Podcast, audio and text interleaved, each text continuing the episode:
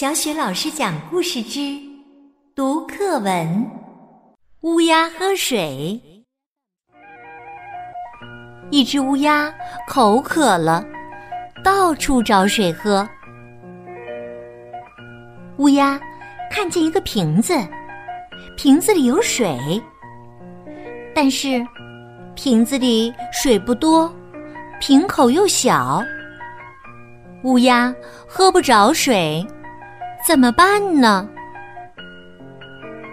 乌鸦看见旁边有许多小石子，想出办法来了。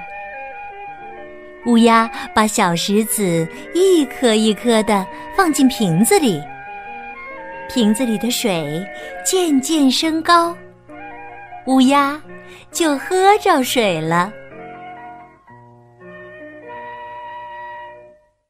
更多语文课文朗诵、绘本故事，欢迎关注微信公众号“小雪老师讲故事”。